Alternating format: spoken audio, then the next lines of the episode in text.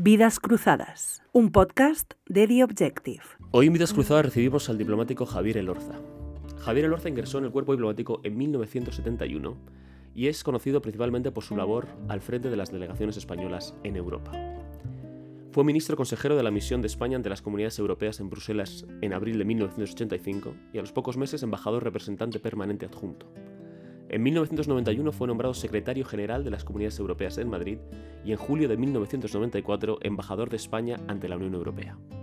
Negoció el Tratado de Maastricht y el de Ámsterdam, así como la adhesión de España a los acuerdos de Schengen en 1991. Ha formado parte de las delegaciones españolas en todos los consejos europeos entre 1987 y 2000. Asimismo, ha sido embajador de España ante Francia, Rusia, India, Italia y la FAO. Y muchas de estas experiencias las cuenta en su libro recientemente publicado, Una pica en Flandes, publicado por la editorial Debate. Con ustedes, Javier Elorza. Javier Elorza, bienvenido. ¿Qué tal? Buenos días. Buenos días y muchísimas gracias por estar con nosotros. Has escrito un libro eh, que es una crónica personal sobre bueno, un dilatado eh, espacio de tu vida y, de, y, también de la historia de España, que se llama Una pica en Flandes, que ha sido publicado por la editorial, por la editorial Debate. Pero mm, quería empezar preguntándote por mm, cosas que suceden antes de que, de que empiece el, eh, digamos, el, relato, el relato del libro, eh, que es 1985, ¿no? cuando, tú, cuando tú llegas a, a, Bruselas. Pero eh, tú ingresas en el cuerpo diplomático en el año 71. Em, pero dices en el libro que esa fue tu tercera opción y tal. Que sí, efectivamente. Eh, y en parte porque tú habías, como hijo de diplomático, habías bueno, pues sufrido también la cara más amarga de, la profesión. Conocía, conocía los inconvenientes y las, y las rémoras de la profesión. ¿Qué, son cuáles? Pues es muy sencillo. La familia, en primer lugar, eh, tus hijos van a sufrir de una u otra manera.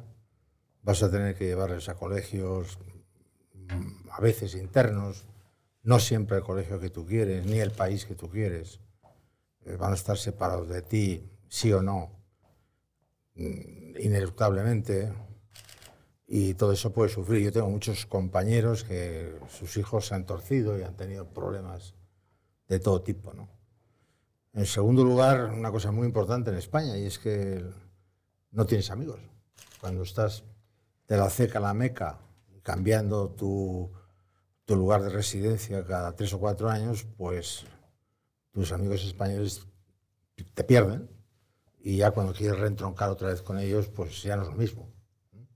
En España los amigos son muy importantes. No, no digo en plan, en plan de, de sacar ventajas, no, es simplemente tener media docena de amigos de verdad en la vida te puede ayudar mucho y te puede facilitar algún momento que tengas alguna dificultad, ¿no? Y no me refiero a dinero, sino a, otros, un planteamiento más bien psicológico y de, y de acompañamiento de, tu, alguna eventual desgracia. ¿no?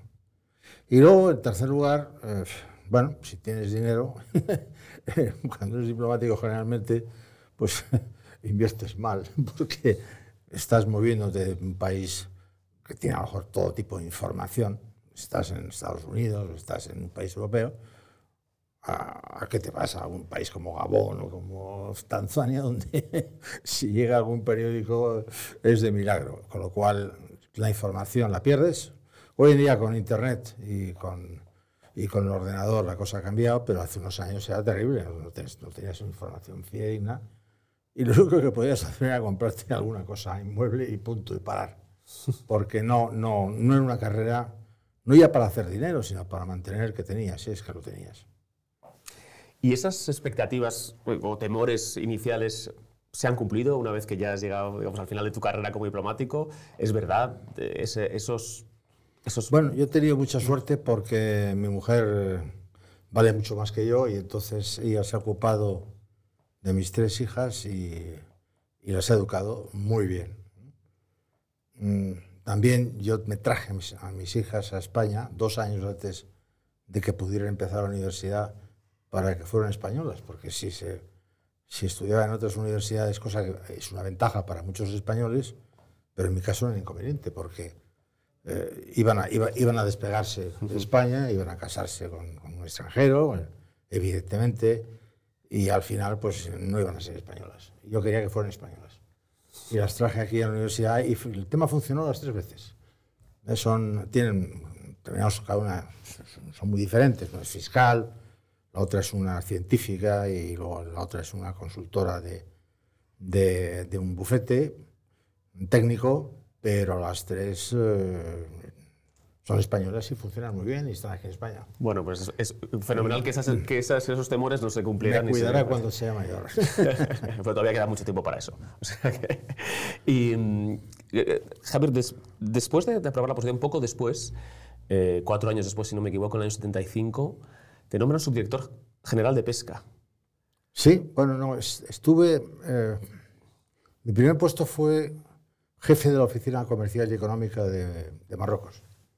Eh, era muy joven y me, nombraron porque, porque el señor Hassan II decidió hacer una marcha verde y en plena marcha verde tenía que buscar un candidato, a nadie, no había voluntarios en absoluto. Y yo sí, yo, yo, quería, yo quería esa oficina comercial y económica y me fui. Y en Marruecos una de las cosas que hacíamos era negociar pesca. Y me convertí en un, en un experto en negociaciones pesqueras. De tal manera que cuando vine a España hubo un, subsecretario que me, que me dijo que, quería llevarme con él para negociar acuerdos pesqueros. Y esa fue la razón por la que me fui a otro ministerio. En aquel momento era el Ministerio de Transportes eh, y Pesca Marítima y, eh, y luego Agricultura. ¿no? Y estuve dos años fuera del ministerio. Y para hacernos, para hacernos una composición de lo que suponía esto, ¿no? porque eh, a mí me interesaba esta parte mucho de, la, de, la, bueno, de, trabajar en la subdirección de pesca y negociar acuerdos de pesca, porque tú tenías 30 años, si, no, si, no, me equivoco. Eh, y claro, ahora pues entiendo que los, que los convenios de pesca pues, son una cosa que a nivel europeo y parecemos, parece que esto es un orden que... Es una política común ahora. Que, que, que ya que existe, que ha estado siempre ahí. Pero negociar acuerdos de pesca significaba irse a Senegal y negociar, con, por poner algún ejemplo, ¿no? Bueno, mira, eh, cuando yo llegué a pesca Fuimos cuatro diplomáticos en total mm, en una, en una institución, entre comillas, que estaba dirigida por marinos de intendencia. Es decir, no el que está en el puente y manda el barco, sino el de máquinas, el que está abajo. Eh, son gente seria, pero, pero, tenían muy poca experiencia negociadora y no todos dominaban los idiomas. Y un, un, colectivo que era muy interesante y que nosotros potenciamos, que eran los biólogos, pues estaba arrinconado, dedicado a sus investigaciones, más bien teóricas y especulativas, y les faltaba el contacto con la vida real. Con lo cual llegamos allí y no teníamos eh, un equipo humano suficientemente preparado para negociar con los pesqueros. Yo empecé con una bronca tremenda con Marruecos, apresaron 15 barcos eh, y les pusieron unas multas siderales, porque habían aprobado una ley para multiplicar por 10 las multas anteriores. Eh, las mafias pesqueras de los puertos españoles venían con las familias de los pescadores a nuestras oficinas para hacernos el chantaje para que el Estado pagara las multas y fueran liberados. Eh, no había licencias de pesca porque no había acuerdo. Es decir, un pequeño desastre. Y entonces, eh, en, ese, en ese contexto, tuvimos que empezar desde cero, ir a Marruecos, empezar a negociar un acuerdo. Teníamos en aquel momento 1.400 barcos que faenaban en Marruecos, 33 puertos, 8 tipos de flota. Era un sodoku. Y cuando al marroquí le contamos lo que teníamos, pues casi, casi se desmaya, porque el marroquí pensaba que la flota española era más pequeña y más eh, más uniforme. Y no, había de todo tipo de barcos, palangreros, arrastreros, cerqueros, gallegos, canarios, había hasta, hasta, hasta, buques que venían del País Vasco. ¿no? Y empezamos a negociar un acuerdo y, gracias a Dios que había habido un equipo de biólogos que habían hecho unas prospecciones en el aguas del Sáhara y el sur de Marruecos y tenían perfectamente calibrados y calculados los stocks capturables de las principales especies. Y los marroquíes habían participado en esas investigaciones, con lo cual los resultados de esas investigaciones tenían una verosimilitud muy fuerte con ellos. Y gracias a esos estudios previos pudimos encajar toda la flota porque el caladero lo soportaba. ¿no? Eran las aguas del Marruecos tradicional y las aguas del Sáhara español. Y, y finalmente firmamos un acuerdo para 1.400 barcos que fue prorrogado seis meses después, un año después y cuatro años después. Había que, había que colocar otras flotas, porque la flota española era la tercera en valor en el mundo, en pesca, no en tonelaje, sino en valor. Tonelaje nos, nos ganaba los rusos y los chinos, y los japoneses. Eh, pero, pero en valor era la tercera en valor del producto final. Entonces negociamos un acuerdo con Senegal, que tenía sus dificultades, con Mauritania, que eran muy difíciles.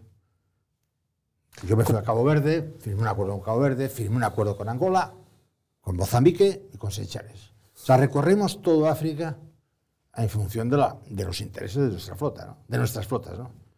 Había, por supuesto, que en esos coladeros tan lejanos eran buques de 1.000 o 1.500 toneladas, congeladores que valían pues, una pequeña fortuna. ¿no?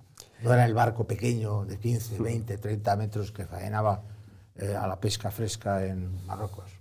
¿Y, ¿Y, esto cómo se hace? Es decir, tú eres Javier Elorza, has eh, estudiado Derecho, has sido premio extraordinario, has sacado tu carrera diplomática, pero claro, a ti, ¿quién te ha explicado cómo se sienta uno en Mauritania delante de un señor? Pues, eh, porque pues, entiendo que todos serían señores. Sí. y, pues, y hace una negociación sobre acuerdos Yo de pesca. diría que trabajando mucho. Primero, trabajando mucho para enterarte de qué estabas negociando, cuáles eran los intereses de tu flota, qué aguas eran las interesantes, porque no todas interesaban a todo el mundo. También preocuparte por saber cómo era el contrario. La administración marroquí no tiene nada que ver con una administración senegalesa. Había unas que estaban muy bien preparadas, otras menos. Eh, tenían diferentes políticas. Unos querían dinero y otros querían desarrollar sus propias pesquerías y, por tanto, empezar a, a manejar, eh, a crear empresas pesqueras, comprar barcos, formar marineros, capitanes, maquinistas. O sea, era un mundo muy variopinto y tenías que saber cómo te movías. Y lo más difícil de todo es que ellos querían obtener lo máximo, naturalmente y nosotros pagar lo menos. Y, y había un punto de ruptura siempre. Y había que saber cuándo te levantabas de la mesa. Igual que ellos también se podían levantar de la mesa. Y ese punto de ruptura era, era capital, porque era, era, era el momento en el que le decías a la otra parte, ya no puedo pagar más, ya no puedo hacer ningún esfuerzo, pero te la jugabas, porque si era falso, tendrías que volver a la mesa y reconocer que habías querido blufarles o engañarles y eso actualmente no, no funcionaba. O sea, en una negociación pesquera lo fundamental es que la otra parte confíe en ti. O sea, seas creíble. En cuanto pierdes la credibilidad estás, perdido. Y entonces es un juego psicológico donde que había que inventarse, ellos y nosotros, porque no había habido acuerdos anteriormente. Y en consecuencia, y además tenías a la puerta coreanos, rusos, japoneses que estaban esperando a ver si tú fracasabas, ¿no? Para, negociar ellos, a su vez, los caladeros. Fue apasionante, fue apasionante. Dos años que viví en aquella época, realmente apasionante. Y, y en estas eh, negociaciones entiendo que, bueno, que uno viene de un país eh, europeo como España, que evidentemente está en a una velocidad distinta a, los, a la mayoría de los países de, de, Europa Occidental, pero que digamos que hay una serie de, de, pautas de comportamiento, de conducta, de limpieza, y entiendo que muchos de estos países eh, pues, negociaciones casi en efectivo, ¿no? Eh, y eso es algo a lo que hay que acostumbrarse también, ¿no? Es decir, a hablar el lenguaje del, del adversario. Sí, pero bueno, es, las, las, administraciones de esos países siempre tenían una, una capa administrativa eh, de un cierto nivel y sobre todo el negociador generalmente solía ser un, un hombre experimentado ¿no? en esas negociaciones o en otras. Eh, el problema con el que nos encontramos es que como en la etapa anterior nuestra flota había pescado en esas aguas sin acuerdo, pues habían tenido que pagar a mafias, a autoridades marítimas, mm. y había una, una mala praxis que estaba encima de la mesa. La mala praxis estaba ahí. Habían tenido que pescar, no habían tenido acuerdo y habían tenido que, ganarse la vida por la vía que fuera. Y no siempre eran, eran prácticas eh, aceptables desde un punto de vista de un Estado moderno y racional. esa, esos señores que habían ganado dinero eh, durante ese periodo no querían perderlo.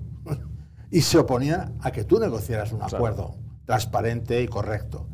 Y, fueron, en, algunos sitios fueron tremendos, ¿no? Yo me acuerdo, eh, la primera vez que negociamos un acuerdo con Marruecos, pedimos a, todas a toda la costa que nos dijeran cuántos barcos querían faenar o habían faenado en Marruecos.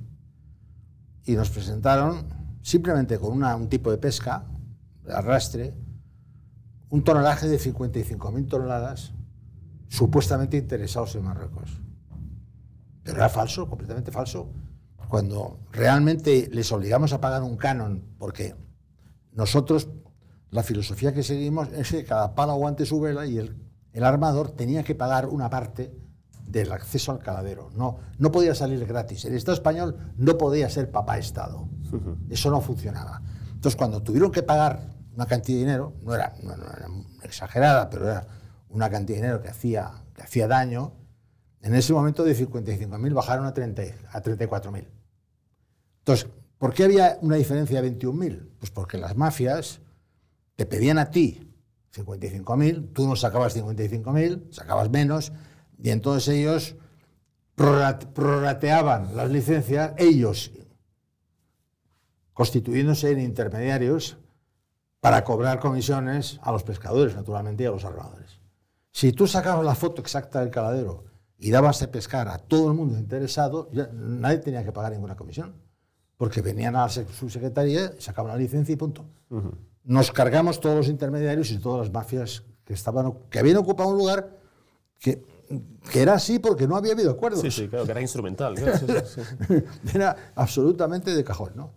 Y ese fue algo realmente espectacular. Hasta tal punto que en un momento determinado mm, nos echaron un órdago y las flotas, de las, las mafias de los puertos, nos dijeron que no les interesaba el acuerdo y que no pensaban faenar en Marruecos. Y yo puse un telegrama que se me ocurrió diciendo, eh, el derecho para faenar en un caladero lo da la habitualidad. Es decir, si un barco faena en un caladero, tiene derecho a faenar. Si ha faenado en otro sitio, no tiene derecho a faenar en ese caladero. La habitualidad era una regla jurídica de nuestro ordenamiento modesto pesquero. y, en, virtud de la regla de habitualidad, si no hay barcos que estén interesados, vamos a abrir el caladero a toda la flota española. Bueno, te puedes imaginar. Me llamaban, las líneas se colapsaban, decían que venían en coche, que les esperáramos. Se presentaron todos con las listas FETEN, de acuerdo, las listas correctas, porque querían faenar. Claro, se, temían que otras flotas de otros, de otros puertos españoles acudieran y les quitaran el derecho a faenar y la licencia la que ellos, de la que ellos vivían. Eh, pero ¿quién había provocado esa especie de tapón? Pues las mafias, que no querían que el acuerdo funcionara. ¿no? ¿Tú sabías que tenías talento para la negociación, que eras un buen negociador? No, la negociación se aprende. No, Pero todo el mundo eh, tiene, tiene el talante para convertirse en un buen negociador. puede que haya gente mejor preparada que otra, por supuesto que sí. Hay gente incapaz de negociar nada en la vida, ni siquiera, ni siquiera situaciones personales o sentimentales. No, yo, eh, la negociación básicamente se aprende. Se aprende eh, viendo cómo otros negocian, cuándo hay que romper, cuándo hay que romper, cuándo hay que ofrecer, eh, cuándo hay que, hay que aceptar a lo, un punto de la otra parte, que, porque la negociación no es o 5 o 10, sino que hay miles, miles no, pero bastantes cosas que hay que acordar antes de negociar. Por ejemplo, yo, nosotros negociamos el número de barcos, pero también el, tamaño de la malla, la, la, distancia desde la costa en la que podían faenar, eh, la, la, suma del pescado, el total del pescado que podían pescar, eh, si tenían que desembarcar parte o no. Eh, entonces, todo, ese conjunto de elementos no, no los negocias al final, como si fuera una barrera, una especie de, de partida de póker. No, no, los vas negociando poco a poco y vas cerrando. Con lo cual, tienes que saber cuándo tienes que cerrar algunos de los elementos y no puedes dejarlos hasta el final. ¿no? O sea que es, es, es, una técnica, es una técnica que se aprende, eh, a veces dándote golpes, fracasando, por supuesto que sí. Yo me levanté de, las mesas de negociación tres o cuatro veces eh, sin ningún resultado y haciendo el ridículo lisa y llanamente y aprendes, aprendes, aprendes y, y, al final pues te conviertes en un buen negociador. Y sobre todo, lo más importante, que es que la otra parte te tiene que creer. Tienen que saber que eres una persona solvente, que cuando dices algo es verdad y que no es un truco para sacarle el pescado o los recursos pesqueros más baratos. Si no te cree, estás perdido. ¿eh? Uno de los elementos también importantes de una negociación es la motivación de, de quien negocia. ¿no? Entonces, digamos que quienes nos escuchan dirán, bueno, sí, es fácil imaginarse ya. a un negociador motivado cuando pues, bueno, uno está negociando la, la, expansión de su empresa o está ya. vendiendo su producto. En este caso, los, bueno, los diplomáticos y los funcionarios en, eh, en general eh, su motivación no es, pa es, patriótica. No teníamos barcos, no teníamos barcos. Eh, pero, pero y, había... y, esta motivación, donde, donde la, tú la encontrabas, no tenías ganas, a veces ganas de decir, mire, es que este señor está, a mí no me van a pagar más al final de mes porque faenen más barcos y por lo tanto yo me voy a mi casa a descansar. Este es un, un riesgo que a veces Hombre, pues, puede suceder. Por supuesto que como eres un profesional, eh, querías que la actividad que ejercías fuera lo más exitosa posible, porque eso es lo que te permite luego acceder a otros puestos, tener buena fama, eh, tener una buena reputación. ¿no? Pero en nuestro caso había un, un, elemento adicional muy importante, y es que mm, no había ventanilla. A mí me venían a ver, cuando me ocupaba de, cuando era subdirector general de Gibraltar para abajo, me venían a ver todas las flotas, todos los armadores agrupados, por supuesto, por puertos. Y sabían que yo, era el que iba a negociar. Y sabían que yo les podía conseguir la pesca o de que yo podía fracasar y que no pudieran faenar. Ellos me tenían a mí directamente sin ventanilla en medio y yo también les tenía a ellos sin ventanilla en medio. O sea que mi motivación era muy fuerte, porque yo conocía a las personas a las que mi trabajo iba a afectar de manera muy directa. ¿eh? En un momento con Marruecos, echamos un órdago porque los marroquíes echaron a su vez otro órdago y tuvimos los 1.400 buques parados en puertos. Eh, cuando volvimos no tuvimos un solo reproche, porque ellos, sabían, ellos sabían que nosotros habíamos tenido que levantarnos de la mesa porque lo que los marroquíes pretendían era algo que hubiera imposibilitado faenar. Querían una malla muy pequeña y querían muchos metros desde, desde, la, desde la costa. Y esos dos meses estuvieron con nosotros, apoyándonos. Eh, es decir, había un, una especie de, de, de maridaje con, con, el pescador y con, y con las empresas, eh, más que empresas, cofradías muchas veces, ¿no? porque había mucha, mucha pesca de bajura y, y pesca mm, artesanal, y eso, eso te ayudaba mucho y, y te sometía en un tiempo a una presión moral importante. O sea, ¿Crees que la sociedad es consciente de lo importante que es o lo que hace el sector público por el sector privado? Que es que a veces se ha retratado al sector público como un... Eh, no sé, como una, como, una, como una, absorción de recursos de lo privado, cuando lo, los, las situaciones que tú estás retratando son claramente de, de cómo el sector público se implica en la expansión de... En este, en este caso, no. En este caso, el, el, único premio que tenías, si tenías suerte, es que en Navidades algún algún puerto se acordara de ti y te enviara una merluza. una, ¿eh? No dos. Eso era lo más que, que, que conseguías. Eh, no, no había, no había, porque claro...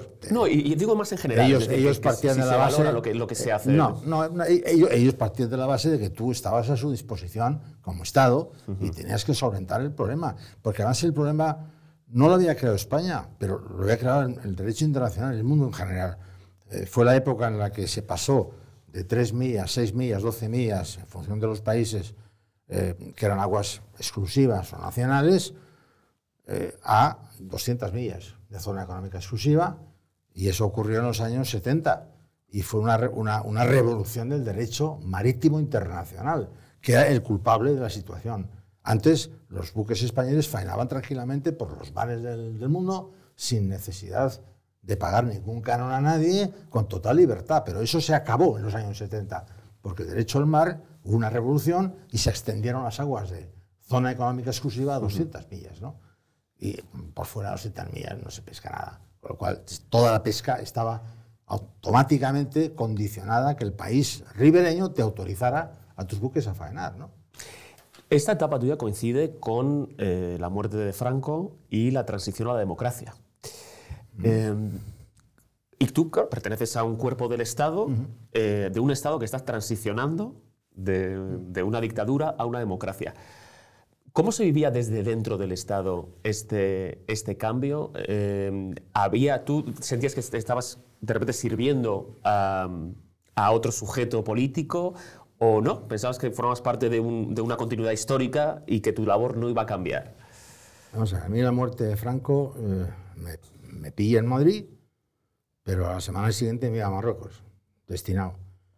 En Marruecos los periódicos llegaban una vez a la semana, eh, cinco o seis periódicos de la semana, en la valija diplomática, porque no había ninguna difusión de prensa española en Marruecos, no había internet, no había televisión española en Marruecos y la radio se oía muy, muy mal. Con lo cual estábamos aislados desde su punto de vista informativo. Eh, la, evolución que sufrió la sociedad española después de Franco, yo en Marruecos no la viví directamente, ni muchísimo menos. Yo lo que procuraba, igual que todos mis compañeros, era hacer nuestro trabajo trabajando para un Estado, independientemente de que estuviera Franco o no, porque era, trabajamos para el Estado, punto. No teníamos tiempo ni de intrigar, ni de leer, ni de, preocuparnos o no preocuparnos por lo que está pasando en España. Desde ese punto de vista, los mis tres años y medio que pasé en Marruecos fueron, yo diría que una suerte, porque en ningún momento eh, tuve la presión que tuvieron los que estaban en España, unos que pensaban que el tema iba muy lento y otros que iba muy rápido. Eh, y la operación se hizo muy bien, pero, pero había intranquilidad, incertidumbre, tanto por unos como por otros. Hasta que llegó la amnistía había mucha intranquilidad. Y nosotros, en, en, en, destinados en Rabat, pues estábamos como una burbuja, haciendo nuestro trabajo sin que tuvieras tiempo de preocuparte sobre lo que pasaba en España. Porque es que no lo tenías. Y además no tenías información sobre lo que estaba pasando en España. Nada más que llamando por teléfono a tus amigos. O sea que ese periodo para mí fue, pasó muy rápido por ese motivo. ¿no? Luego cuando volví, después de Rabat, volví a España y me ocupé de los acuerdos pesqueros, entonces ya, pero ya, ya teníamos una constitución, ya había unos partidos políticos que estaban... Eh, ¿Se notaba en, en, en, el ministerio, eso se notaba, esa diferencia? ¿O digamos que la vida funcionaria había mantenido esa estabilidad bueno, de la ley a la ley, digamos? No, no, bueno, sí. Lo que pasó en el ministerio era lógico. Llegó un ministro con un poco más de cabeza que, que los anteriores e hizo una, una limpia de, las, de los diplomáticos más antiguos, que es que eran claramente que habían vivido en el régimen, anterior. No es que fueran no es que fueran del régimen anterior, es que simplemente habían vivido en el régimen anterior y todo su, su comportamiento estaba motivado por ese, por ese factor. Es decir, ¿cómo, ¿cómo ibas a mantener a un embajador para negociar la democracia y explicar a todo el mundo que tú eras un país democrático si es un señor que había vivido 45 años con, con Franco? Pues, lo que había que hacer era enviarle a la, a una, a la jubilación, agradecer los servicios prestados y poner a una persona más joven, uh -huh. que fuera más maleable y que tuviera la capacidad y el convencimiento de, de, de, vender la imagen de España, una nueva imagen de España al exterior. Porque durante un cierto tiempo, que yo diría que fueron dos o tres años, muchos países extranjeros no creían en el proceso español. No lo creían. Primero porque fue pacífico. Segundo porque fue lento. Y pensaban que era pacífico y lento porque no se había producido. Y que era, una, por tanto, una transición falsa y que seguían mandando los franquistas. Y eso no era así, pero ellos lo pensaban. Y había que convencer a esa gente de que no, que era una nueva España la que había surgido. Y claro, eso no podías, no podías encargárselo a una persona que, había vivido en otra época, ¿no? Es- tenías que cambiar, ¿no? Y ese, ese cambio sí que se hizo en el ministerio, suave, sin, sin grandes traumas, se, se, se- se forzó a que se jubilaran. Hubo un momento determinado que la jubilación, en lugar de los 70, se bajó a 65, ¿eh? para que esos cinco años desaparecieran de la- del organigrama del ministerio. Claro, si, si estabas entre 65 y 70 te quejabas, pero, pero hubo que hacerlo y se hizo. Em, toda esta precuela de, de tu libro, claro, tú lo que es que tú aprendes, digamos que el músculo negociador lo adquieres en esta primera etapa, ¿no? Sí, que sí, es el sin que luego duda, sin duda. pones en práctica cuando, cuando llegas a Bruselas. Em,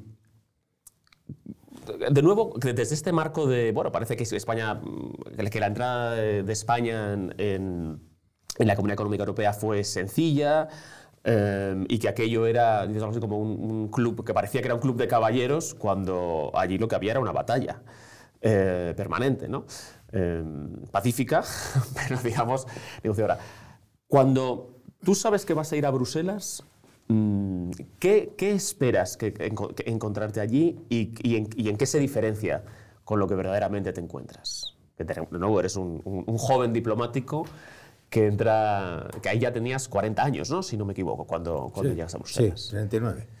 Bueno, eh, bueno, después de pesca estuve, estuve tres años y medio negociando acuerdos económicos, transporte, financieros con todos los países del mundo y eso nos desbordé la pesca y por tanto aprendí a negociar todo tipo de temas. ¿no?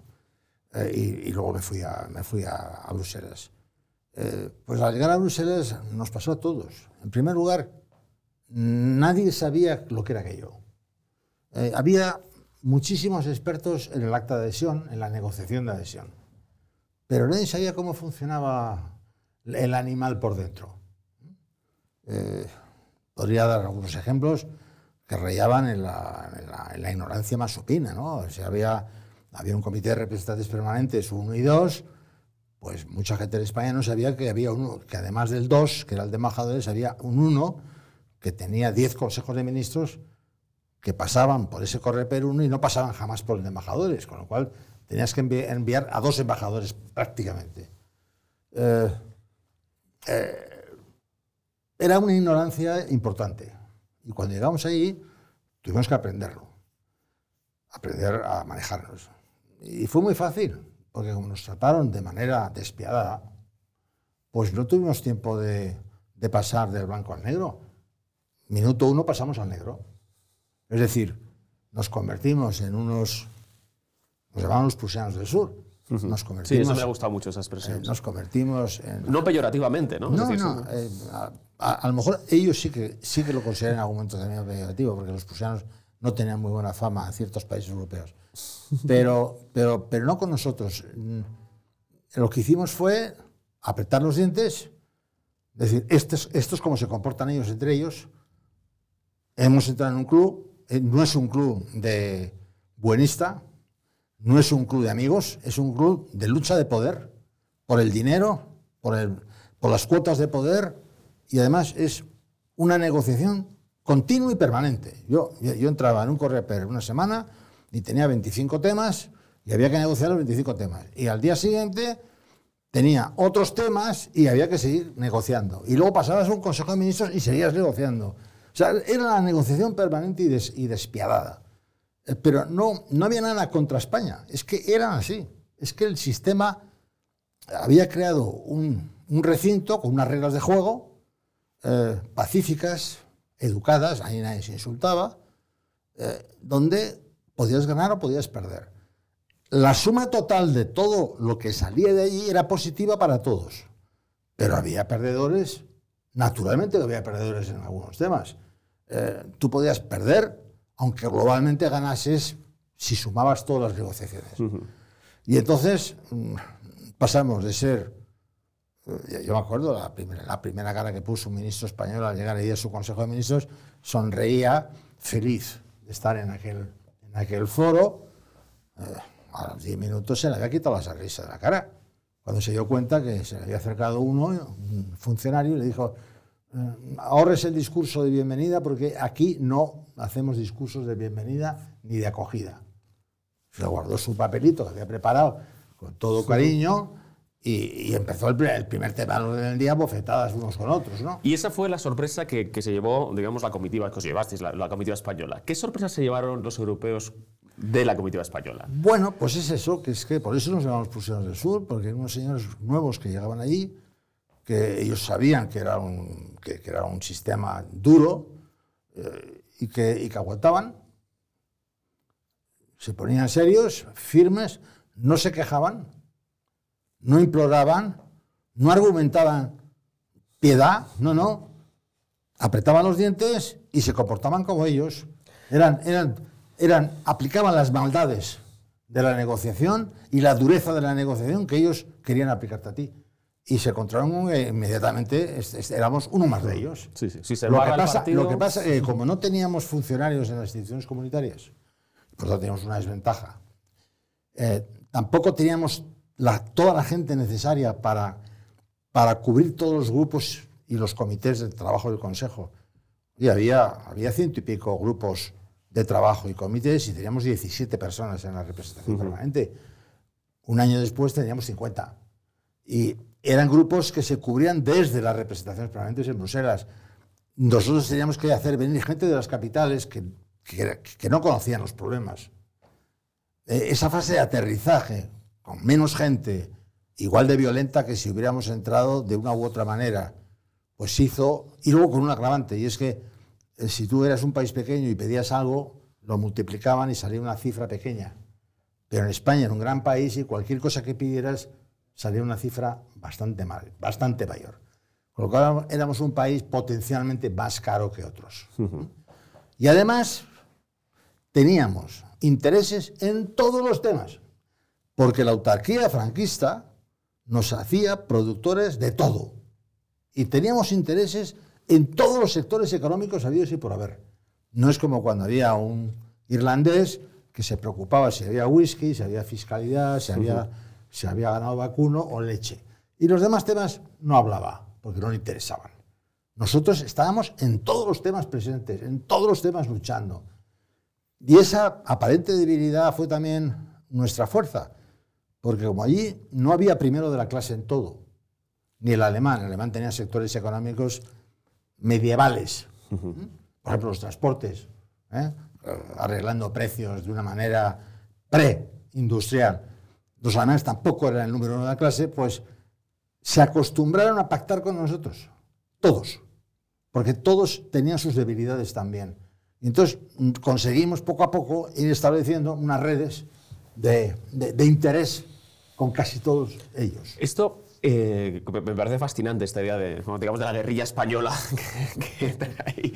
Em, pero, pero claro, me, surge una duda. Eh, esta, esta, esta voluntad y este, este, esta determinación tiene más que ver con la personalidad de quienes estabais ahí o con el hecho de que hubiera una consigna desde un ministerio que os decía lo que tienes que hacer. ¿no? Es decir, muchas veces Em, la, gran, eh, la gran disposición de, un, alto funcionario a veces es más, más achacable a, su talante y su compromiso profesional que al hecho de que hay una acción coordinada. Entonces, ¿cuál, ¿cuál es el, balance que hay entre, entre estas dos cosas en esa época?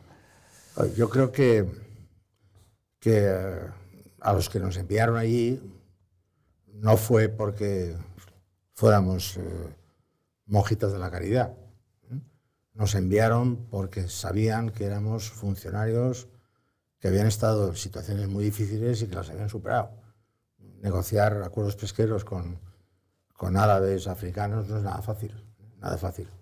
O sea, en mi caso era claro que yo mm, era capaz de pelearme con el monomuza. Pero en general enviaron una serie de señores ahí, el que no funcionaba, y hubo tres en mi caso concreto, en, mi época, que no funcionaron, en 24 horas los pusimos en Madrid. No es que no valieran para, hacer cosas, no, es que era gente bondadosa, era gente eh, que no le gustaba el conflicto, que no le gustaba el órdago, eh, que se amilanaban en un momento determinado, aunque fueran muy inteligentes. Y entonces les dijimos, vosotros no estáis hechos para, para este mundo y lo, lo, que podéis hacer es volver a vuestro ministerio y ahí seguramente tendréis un futuro esplendoroso delante vuestro. Pero aquí no, aquí no, no casáis, no, no podéis seguir en este puesto de trabajo porque es que os come por los pies. ¿Y cómo eh, ¿Cómo valoras la, la, figura de Felipe González en esta época? Es decir, Felipe González tenía eh, ese plan en la cabeza de, de, de, que España se incorporara a esa... Bueno, pues Hombre, a esa... Felipe González tenía un, tenía un gobierno de una categoría, yo diría que espléndida. Eran, fueron los primeros ministros de, de Felipe, eligió lo mejor del Partido Socialista y de la sociedad española que votaba con los socialistas. Y, Felipe era muy especial. O sea, Felipe no era un, no era un español eh, parroquial. No, no, era una persona que había tenido que luchar en el, en el, campo internacional para conseguir dinero y financiación para que el PSOE tuviera posibilidades de gobernar un día. Eh, tenía una magnífica relación con, con los socialdemócratas alemanes, eh, con la, en la internacional socialista. O sea que Felipe era un hombre internacional, ¿eh? Eh, tanto más que español. Y muchos de sus ministros habían estudiado fuera. Solana estudió en Estados Unidos, Solchaga también, estudió en Europa, había gente que había en la Sorbona. no, eran, no eran españoles parroquiales, no eran españoles paletos, ni mucho menos. Y entonces ellos, cuando vieron lo, que era, lo que era Bruselas, pues se acomodaron inmediatamente. Nosotros sacamos la faca y la pusimos en la mesa como hacíamos demás y allí pues eh, empezamos a defendernos. Al principio tuvimos unos temas que, que, cuento en el libro que fueron realmente muy escabrosos. ¿no? Por ejemplo, el primer Consejo de Ministros de Presupuestos en el que tuvimos que enfrentarnos sin poder votar, porque hay que recordar que desde que se firma la acta de adhesión en junio del 85 hasta el 1 de enero del 86, ahí no somos parte todavía de los, de los 10, no somos parte de la Comunidad Europea. Sin embargo, nos dejan participar en las reuniones porque el derecho que se iba a ir aprobando en esos seis meses nos iba a obligar a nosotros también. Con lo cual, nos daban la oportunidad de poder expresar nuestro punto de vista y ver si, si valía la pena incorporarlo o no. Eh, incorporar únicamente un 5% de lo que decíamos. El resto eh, les dio igual y nos, nos pasaron por, por encima. ¿no? Bueno, pues en ese momento, primer Consejo de Ministros de Presupuestos.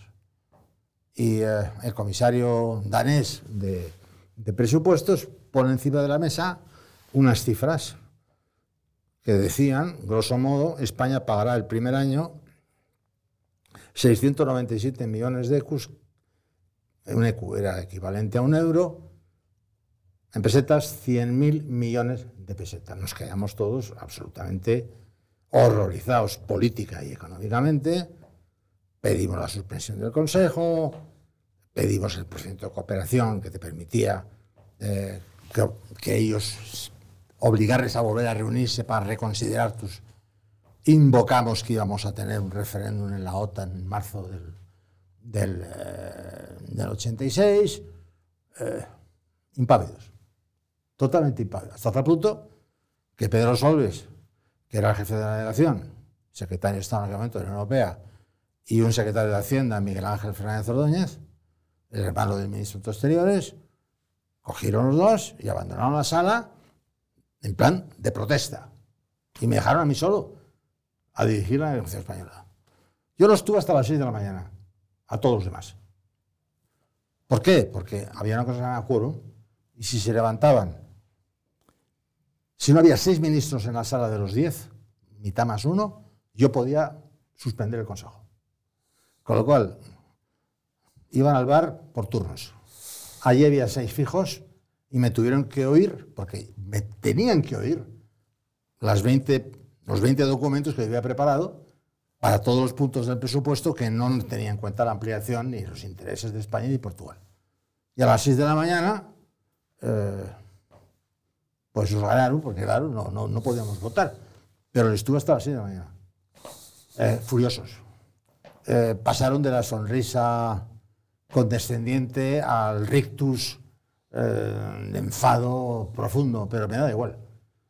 Estaban cometiendo una, una barbaridad, porque luego más tarde, cuando entraron los países del este, había una cláusula en el- sus actas de adhesión que decían, en todo caso, el primer año el, el saldo presupuestario será neutral, cero.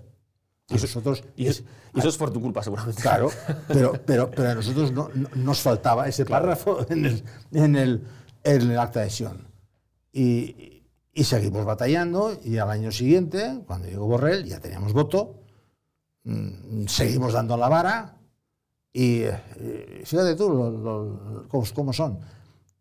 No nos dieron más dinero, pero nos anticiparon los pagos. Es decir, si había un proyecto FEDER, que empezábamos a tener proyectos del Fondo de Desarrollo Regional, en lugar de pagarte el 15% de anticipo, te pagaban el 60% del proyecto, aunque no tuvieras las certificaciones del proyecto. Con ese dinero conseguimos que el primer año el saldo fue cero, prácticamente cero. O sea que esas 100.000 millones de pesetas no se materializaron, pero nos costó al año siguiente mm, ser malos, malísimos, defendernos como demonios, hasta tal punto que conseguimos intoxicar al Parlamento Europeo con nuestras ideas y cuando llegó el final del año 86, primer presupuesto, ejecución del primer presupuesto, eh, el, el- Parlamento Europeo vetó, vetó lo que había aprobado el Consejo y tuvimos que entrar en doceavas partes, reconducción del presupuesto del año anterior y la guerra presupuestaria. ¿verdad? Con Una organización como Bruselas, si tú congelas el gasto a los niveles del año anterior, es que no haces nada, es que todo, todo chirría, ¿eh? toda la logística se viene abajo. Y el año siguiente, como todavía no nos habían dado satisfacción y seguían con sus mañas, volvimos a bloquear, pero esta vez ya no con el Parlamento Europeo, sino con Reino Unido y Grecia, firmamos una minoría de bloqueo de hierro y otra vez hacia docenas partes y otra vez reconducción del presupuesto. Y ahí fue cuando Delors, que era un presidente listo, y Abel Matutes y, y Manuel Marín, se les ocurrió poner una cosa encima de la mesa que era un marco financiero plurianual, es decir, no un presupuesto fijado anualmente, sino hacer una secuencia de gasto para cinco años, eh, mm, preveyendo los gastos de una manera secuencial y, y- y- teniendo en cuenta la ampliación. Y concretamente incluyeron una duplicación, la primera duplicación de fondos estructurales, pasamos de 7.000 millones de ECUs, 7.000 millones de euros equivalentes, a 14.000 millones de, euros equivalentes al año, ¿eh? en un periodo de cinco años. pero ese, eso, eso fue resultado de la violencia que aplicamos nosotros para que ellos no, no hicieran con nosotros lo que querían hacer, que es que lo, que estaban planteando era que España pagara una suma muy importante de dinero simplemente porque ellos habían sacado la extraña teoría de que la, adhesión de España tenía que ser neutral durante un periodo de siete años. No sabemos por qué sacaron esa teoría, porque no tenía base ninguna en el acta de adhesión, pero la sacaron y tuvimos que luchar contra ellos y contra, especialmente Alemania, donde había un ministro de presupuestos, llamado Hans Meyer, que se había sacado esa teoría de la, de, de la gorra y no, sabíamos por qué, ¿no? Es importante eh, hacer mucho hincapié en estos esfuerzos y por eso yo recomiendo mucho la lectura del libro. eh, bueno, que se vea lo, difícil que ha sido eh, llegar a donde estamos. ¿no? Entonces, sí me gustaría. Bueno, digo esto sobre todo a la luz del, del- euroescepticismo que, que- empezó a emerger a partir de la crisis financiera y, y demás. Eh, entonces, quería que nos contaras ¿Cómo ha cambiado España desde, bueno, pues desde ese año 86? Vamos a ver, o cómo cambió en esa década, ¿no? hasta el año 96 que cambia, eh, que cambia el gobierno y ahora, y ahora hablaremos de eso. Es decir, ¿cómo ha redundado nuestra pertenencia eh, a, a esa comunidad? ¿Cómo ha redundado en el bienestar de los españoles, en nuestras infraestructuras, en nuestra, en nuestra renta per cápita incluso? Bueno, eh, el, el, eh, el maltrato radical, como yo lo llamo, duró dos años, dos años y medio. Hicieron un, cártel de los diez contra nosotros, nos daban un tercio de la prima del ovino y caprino en lugar de la prima, porque decían que por la transhumancia contábamos las ovejas y las cabras dos veces y tres veces. Eh, no aceptaban las cifras de la Dirección General de Aduanas al fijar los contingentes arancelarios de Canarias. Eh, en fin, nos hicieron una serie de jugadas que no, que no tenían nombre ni apellido. Eh, pero pasado ese, ese, ese, periodo, cuando vieron que las íbamos anulando una tras otra y que éramos implacables, eh, pues nos encontramos con la primera presidencia española. La primera presidencia española tiene lugar el primer semestre del año 89 y, y la hicimos fantástica, fantásticamente. Ahí se quedaron muy sorprendidos de que un país teóricamente menos desarrollado, que tenía problemas estructurales, pues fuera capaz de hacer una presidencia tan solvente y con tanto éxito. Eh, para poner algún dato, fuimos el primer país que consiguió negociar con la URSS un acuerdo económico desde el 57 hasta el 89, son 32 años, la Comunidad Europea había sido incapaz de negociar con la URSS, porque la URSS jugaba a, negociar bilateralmente con cada Estado, prefería tratarlos individualmente que todos juntos. Pero nosotros no, no, lo dejamos y forzamos ese acuerdo. Una segunda cosa que hizo la presidencia fue, en aquel momento, el corazón de, todo, de toda la integración era el mercado interior. El mercado interior consistía en, en evitar que con, con reglas y, y reglamentos técnicos eh, fitosanitarios, veterinarios, normas técnicas para los aparatos y demás, pues, pues no, no la libre circulación de productos. Sí, este, este ventilador no paga derechos al entrar en Alemania, pero no se puede vender porque no respeta la norma técnica SH25 aprobada por el gobierno alemán. Había que armonizar las legislaciones para quitar todos esos obstáculos técnicos. Y el conjunto de esos obstáculos era lo que se llamaba el mercado interior, que eran 300 medidas que había que eh, pactar para que desaparecieran todos ese tipo de obstáculos. Bueno, pues a España le, hubieran tocado 21. Aprobamos 60, el 20% del libro blanco. Tres veces más de lo que nos hubiera correspondido. Y había medidas de todo tipo, televisión sin fronteras, la publicidad, eh, legislación sobre contratos públicos, normas técnicas de, grúas, eh, reglamentación fitosanitaria, reglamentación eh, sobre animales y salud animal. Había 60 medidas de todo tipo, hasta tal punto se quedaron sorprendidos que nos llamaron el Dream Team de, las presidencias, el Dream Team de las presidencias, en lenguajes de la NBA, porque se quedaron sorprendidos. Pero es que hicimos más cosas. Eh, la, comunidad se había estado peleando durante 20 años por crear una moneda única.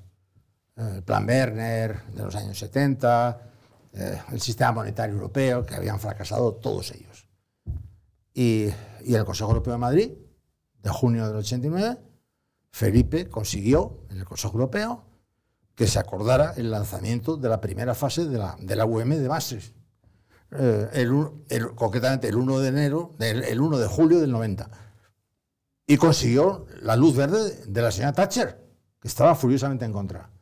Bueno, se quedaron sorprendidos de que Felipe consiguiera forzar un acuerdo con la señora Thatcher, lanzando la, la UM, que más tarde sería la moneda única, porque era la primera fase, bueno, había otras dos, pero sin primera fase no había la segunda, o sea que la primera fase tenía, un gran valor. ¿no? Eh, firmamos la primera carta de derechos fundamentales laborales. El mundo del trabajo había estado ausente del Tratado de Roma. Ahí cuando los comunistas decían en principio que, que era un tratado desigual, tenían algo de razón. Eh, los comunistas europeos, me refiero. Y, y, nosotros hicimos una carta de derechos fundamentales laborales que todavía hoy sigue guiando la pauta y el camino de la Comisión en ese tipo de temas. ¿no? O sea que vieron que España era mucho más que un país débil y mucho más que un país subdesarrollado, que tenía un enorme potencial. Y a partir de ese momento nos consideraron iguales, solventes, serios, determinados y que sabíamos lo que queríamos y que éramos muy proeuropeos y entonces confiaron en nosotros. Y ya la, situación cambió radicalmente. Has dicho que sabíamos lo que queríamos y eso eh, implica que los distintos grupos representados en el Parlamento Europeo eh, iban, remaban en una misma dirección. Sí. Eh, ¿Esto cambió en el año 96? Sí, eh, vamos a ver. Antes del 96, mm, yo como embajador 2 y Carlos Bestedo como embajador 1, celebramos cenas eh, de trabajo con los líderes de los partidos políticos en el, del Parlamento Europeo, porque así como en el Consejo cada país tenía sus votos y se defendía solo, tenía aliados según los temas, pero no había alianzas eternas, ni mucho menos, ni paternalismo. En el Parlamento Europeo tenías que contarle los, los temas a todos, tenías que explicarles tus intereses a todos, porque el Parlamento Europeo se rige por mayorías, por mayorías con muchísimos diputados. Una mayoría en el Parlamento Europeo implicaba en aquel momento pues, que tenías que tener 350 votos de diputados, con lo cual tenías que tenías que contárselo a todos los grupos políticos, socialistas, los liberales, eh, la extrema izquierda eh, y por supuesto los conservadores. Y la única manera de que, de que estuvieran al tanto de lo que realmente te interesaba a ti era mantener un diálogo muy franco con ellos. Y entonces nuestros consejeros estaban a disposición de todos sus diputados de manera incondicional para darles nuestros dosieres y nosotros con la con, con los líderes de los grupos políticos, celebramos una reunión una vez al mes por lo menos para dejar claro cuáles eran los temas importantes y qué es lo que estaba en juego. ¿no? esa, esa, ese trabajo en común que hizo decir un alemán, los españoles están todos clonados. Me da igual hablar con el de la izquierda, el de la derecha, el del medio, que todos dicen lo mismo. Son clones. Pues esa fase de, de la clonación se estropeó el año 96 por dos motivos. La primera, porque el PSOE, eh, PSOE empezó a tratar de, negociar con, con ETA. Y el PP o no lo aceptó o no se le explicó bien y no está de acuerdo. Con lo cual hay una, una ruptura ideológica. Y en segundo lugar, por algo realmente mm, muy humano, pero que era, era mostraba la insolidaridad política más apremiante, más acuciante. Y es que eh, empezó, el voto en España empezó a fragmentarse. Y entonces tenías grupos políticos nuevos. El BNG, eh, Esquerra tenía en lugar de uno, tenía dos o tres. Eh, los, los, catalanes de, de, de, Puyol, los vascos. Y al final había como seis o siete grupitos más pequeños y cuando ibas a montar esas cenas de, información para explicarles lo que había, lo que según tú había que conseguir, pues tenías que invitar no a, no, a tres o cuatro personas, lo que tenías que invitar a quince. Y ya los intereses no eran los mismos. No eran los mismos. Entonces, en ese momento, un, señor del PSOE y un señor del PP dijo, pues si viene el BNG, yo quiero que haya un representante mío del PSOE, del, eh, del PSOE gallego. Y el del PP dijo, y uno mío del, del, PP gallego. Claro, entonces aquello no funcionaba. Pues ni el embajador ni yo podíamos reunirnos con, con 25 personas. ¿Y cómo se puede hacer una política común de Estado con grupos que tienen intereses tan particularistas? Bueno, lo que hicimos a, continuación fue más trabajo. Eh, en lugar de reunirnos a todos juntos, a los líderes, lo que hacíamos era explicábamos a los grupos nuestra posición de una manera más, más cansada, porque tenías que hacer más esfuerzo, evidentemente. Pero nosotros seguimos explicando nuestra posición a los diferentes grupos. No podíamos hacerlo todos juntos porque no, no podíamos juntarlos. Y por salirnos eh, del marco de la Unión Europea, se dice que España eh, tuvo una política exterior con Felipe González, tuvo una política exterior con Aznar, diferente, más atlantista, pero que a partir de ese momento digamos que se disolvió eh, esa política exterior unitaria. ¿Tú estás de acuerdo con, esta tesis? Bueno, yo, yo, viví, yo, viví la, yo viví la época de Felipe y la época de Aznar. Eh, me voy de embajador de España a París el 2000, pero seguí con los temas comunitarios mm, encima de la mesa hasta el 2004, que es cuando cesa Aznar. Claro, cesa no, Aznar abandona la política y pierde las elecciones el Partido Popular. O sea, estuvo esos 19 años. En esos 19 años era Aznar y González. Los dos eran muy proeuropeos, pero no ilusos. Ninguno de los dos era buenista, ni muchísimo menos. Eh, dos. Dos estilos diferentes, pero, dos estilos diferentes, pero, no buenistas. Pero no buenistas en absoluto. ¿eh? Eh, de ninguna manera. Dos, muy firmes y determinados. No les importaba estar solos. No les importaba quedarse solos. No se arrugaban, ni uno ni otro. Aguantaban horas, semanas, meses, lo que fuera necesario. ¿eh? Felipe aguantó en una ocasión tres meses. Y Aznar, bueno, cuando dijo que no la Constitución, hasta que se fue. Es decir, eran, eran personas que daban una enorme tranquilidad a sus tropas, porque tenías la seguridad de lo que él había señalado que eran sus prioridades y sus objetivos se iban a cumplir. Tres, los dos no pegaban broncas a los subordinados y a los hallaban. Eran, eh, no echaban las culpas a otros, ni lateral ni para abajo. Yo no he visto jamás a Felipe González bronquear a un funcionario. Y no he visto jamás a Aznar bronquear a un funcionario. Asumían su responsabilidad. Sabían que los, de, que los de la pirámide habían hecho todo lo que habían podido para solventar un problema, el problema, y ellos tenían su, su, su tarea que hacer. Y cuatro, cuando se enfadaban y no les daban razón, pero seguían manteniendo su posición, cogían un coiba y se lo fumaban en el Consejo Europeo. Total, que cuando uno y otro sacaban el coiba, los demás echaban, se echaban las manos a la cabeza, porque sabían que se iba a fumar. Ese coiba y cuatro más después. Pero que hasta que no le diera la razón, él no iba a dejar de fumar coibas y no iba a pedir la palabra para reiterar su posición. es, curiosamente, el coiba los unió. Y mira que eran diferentes los dos, como, como seres humanos y desde un punto de vista de personal. ¿no? Sí, pero en términos de perseguir los intereses nacionales eh, eran igualmente perseverantes. Cuando, cuando yo me voy ahí, ya, ya estoy en. Aznar se va, pues no, puedo, no, puedo juzgar porque no estuve en, el, en, el, en, la pelea, no estuve en la confrontación. Fueron, era otra época, no, sé lo que estaba en juego exactamente. Ese es un mundo muy especial, muy especial en el que tienes. Eh, el margen de maniobra existe, pero eh, a veces es muy limitado. Y las opciones tienes que coger la mejor que existe para tu país. Y tienes que estar ahí dentro, conocer los papeles, conocer las fuerzas, haber hablado con tus colegas, haber visto a los ministros extranjeros. Y, yo, a partir, y yo a partir del año, del año 8, eh, del, año 4, eh, que acabé mis cuatro años de París, me fui a Rusia, que es como como si estuvieras en otro planeta. O sea que no te puedo juzgar lo que vino después. Y no estoy escapándome, es que mm, sería, eh, hablaría por boca de ganso. Hablaría por boca ganso. Bueno, para, para, para terminar, vamos, quería preguntarte por Rusia. Eh, fuiste cuatro años embajador en, en Rusia, eh, en una Rusia en la que, por supuesto, ya, ya, estaba, ya estaba Putin.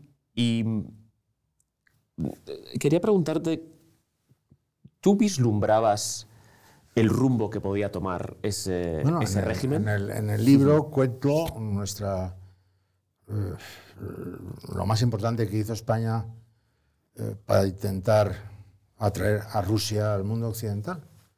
Era el año 2006. Eh, Putin tenía mayoría en la Duma, a diferencia de su primer mandato donde no la tenía. Tenía que pactar con partidos pequeños, pero en el segundo mandato sí tenía mayoría en la Duma en el 2004, 2008 la tenía. Y en ese momento eh, eh, los diplomáticos lo, que tenemos que hacer es, pensar. Si tú no piensas, dedícate a otra cosa. Y en Moscú era obvio que lo que había encima de la mesa entre la Unión Europea y, Rusia, la Federación de Rusia, no servía. Era un acuerdo que llamaban de la casa común, no había ninguna casa común. Eran unas dos palabras inventadas por Gorbachev, que deseaba que hubiera una casa común, pero no la había. Era un acuerdo sin preferencias, era un acuerdo sin ventajas económicas, era un acuerdo vacío de contenido y ampuloso además, con unas palabras muy grandilocuentes, pero que no, no servía para nada. Y en ese momento Rusia tenía materias primas infinitas, no solamente gas y petróleo, primer y segundo productor mundial, tenía todo tipo de metales todo tipo de madera, diamantes, eh, materias primas las que quisieras. Una mano de obra especializada y, a nivel muy alto, inmejorable, porque los rusos tienen una muy buena educación y tienen una mano de obra espléndida. ¿Tenían capital? Sí, no tanto como ellos hubieran necesitado para desarrollar su país y por tanto cabía perfectamente traer inversión extranjera en masa. Eh, había una burguesía que iba a consumir en un mercado potencial. Sí, estaba empezando a crecer de manera muy considerable.